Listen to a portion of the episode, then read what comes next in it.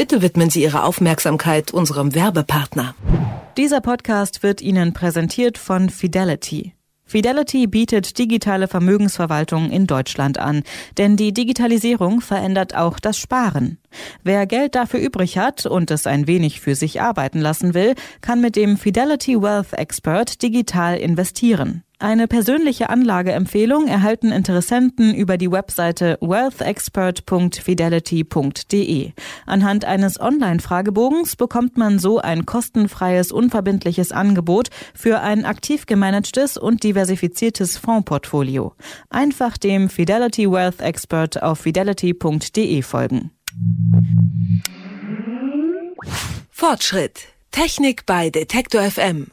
Moin und herzlich willkommen bei Fortschritt, dem Technik-Podcast von Detektor FM. Mein Name ist Lars Hendrik Setz und für mich ist ein Leben heutzutage, ich gebe es zu und ich gebe es nicht gerne zu, eigentlich ohne Internet unvorstellbar. Dinge wie Einkaufen, Arbeiten, Kontakt zu Freunden halten und vieles mehr läuft für mich heute übers Internet und es ist auch irgendwie selbstverständlich. Dabei gibt es in Deutschland immer noch viele Menschen, die derzeit keinen oder keinen guten Internetzugang haben. Und wer ins Netz will, der muss dafür zu großen Internetprovidern gehen. Die Initiative Freifunk hat damit ein Problem, zumindest will sie etwas dagegen tun.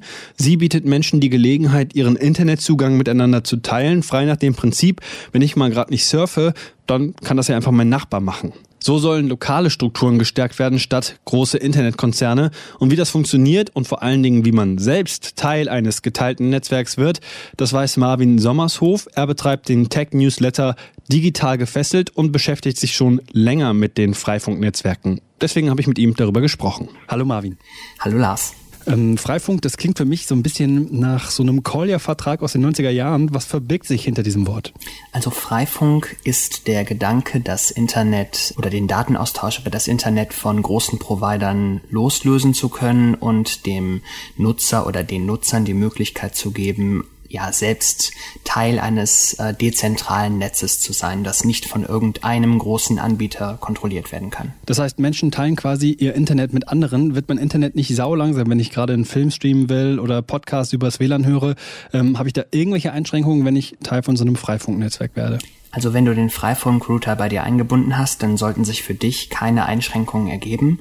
Es sollte nur das freigegeben werden, was du gerade eh nicht nutzt. Das heißt, wenn du an einem DSL 6000 Anschluss hängst und du schaust dir gerade in dem Moment einen Film an, dann steht für den Nutzer, der diesen offenen Router benutzt, der zum Beispiel hinter deiner Box hängt, dann steht für den halt nur das zur Verfügung, was noch frei ist. Er nimmt dir also dementsprechend nichts von deiner Leistung weg. Okay, also wenn ich jetzt zum Beispiel sowieso nicht zu Hause bin und mein WLAN-Router gerade an ist, dann können das ruhig andere Leute benutzen. Aber wenn ich zu Hause bin, dann äh, hat meine Nutzung auch definitiv Priorität. Genau. Nutzer, die sich zu so einem Netzwerk zusammenschließen, wie funktioniert das ähm, technisch? Also was, was steckt da eigentlich hinter? Also das funktioniert äh, insofern, als dass ein äh, Router von deinem jeweiligen Freifunkverein zum Einsatz kommt, der mit einer Software bespielt wird, die von Mitgliedern des Freifunks, die sich dafür freiwillig engagieren und die ja Programmierfähigkeiten besitzen, stetig weiterentwickelt und verbessert wird. Und da ist so ein ich weiß nicht, ein Linux drauf, das steuert den äh, Datenfluss und den Datenverkehr und die Zusammenarbeit in diesem Netzwerk. Und der Nutzer selber sollte da im Zweifel nicht viel selber machen müssen, als das einschalten und das sollte sich dann in dieses Netz einklinken. Das ist ein Mesh-System.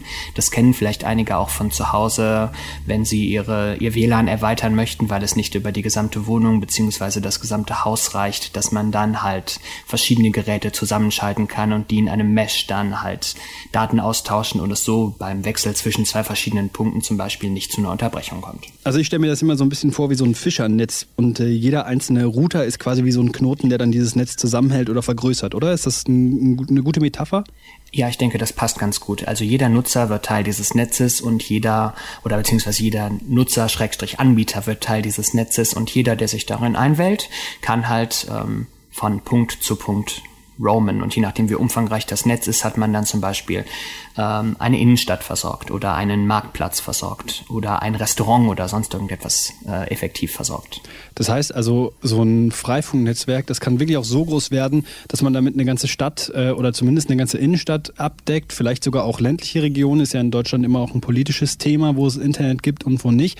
Aber wenn das jetzt ähm, so weit verbreitet ist, dass wirklich, wie gesagt, in so einem Stadtzentrum quasi jeder dann sich in so ein Freifunknetzwerk ein einwählen kann. Was passiert denn, wenn da jemand so ein bisschen, ähm, ich sag mal, ein bisschen Verbotenes treibt, ja? Also, keine Ahnung, Sachen runterlädt oder illegale Sachen anbietet oder so. Äh, Gehe ich damit ein Risiko ein, wenn ich Teil von einem Freifunknetz werde und jemand dann quasi gerade an meinem Router dran ist und ähm, illegalen Schabernack treibt? Also das äh, ist nicht mehr der Fall oder ist nicht der Fall. Da gab es ja die Befürchtung, dass die sogenannte Störerhaftung aufgehoben wird gesetzlich.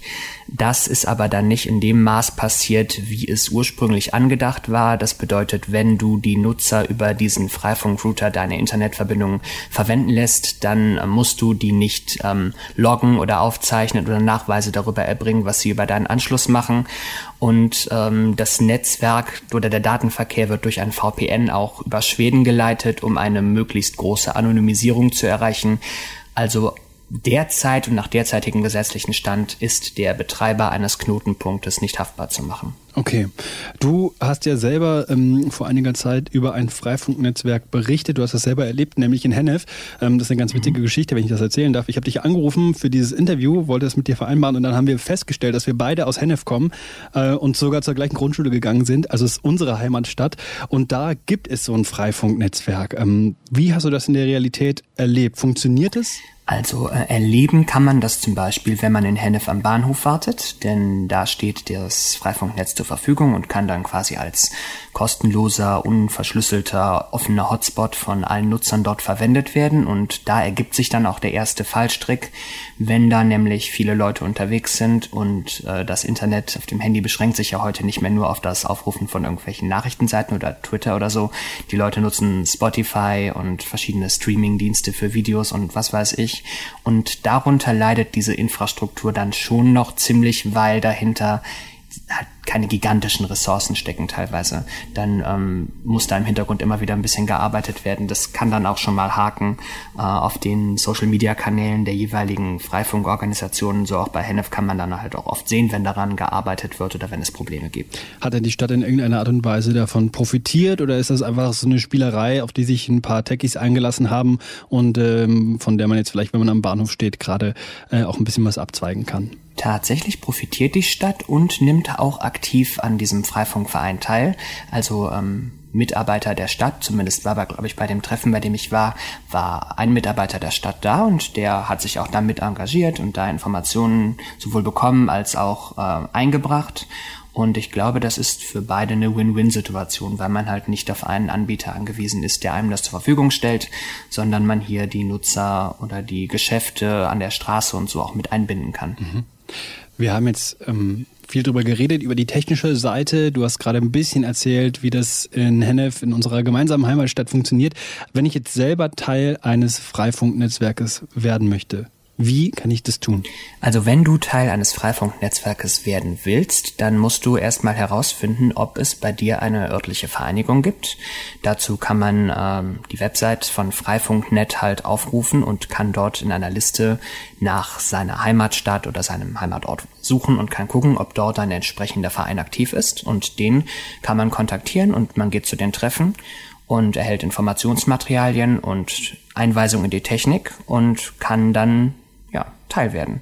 Also schwierig ist es nicht und so wie ich die Leute erlebt habe, auch ziemlich offen und ziemlich kooperativ. Also einfach mal vorbeischauen unter freifunk.net und da gibt es eben, hast du gerade gesagt, eine Auflistung für alle Orte, an denen es ähm, schon Freifunknetzwerke gibt und es gibt auch eine Anleitung, wie man selber ein Freifunknetzwerk gründen kann. Genau.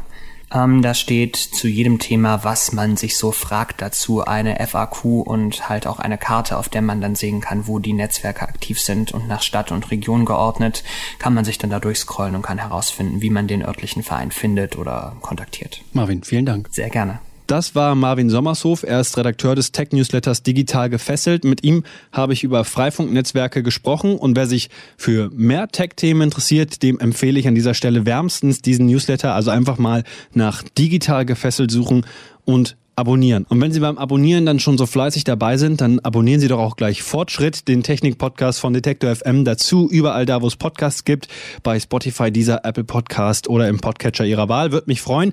Und dann hören wir uns nächste Woche an dieser Stelle wieder. Bis dahin. Fortschritt. Technik bei Detektor FM. Dieser Podcast wurde Ihnen präsentiert von Fidelity Wealth Expert. Online investieren wie die Profis zu günstigen Konditionen.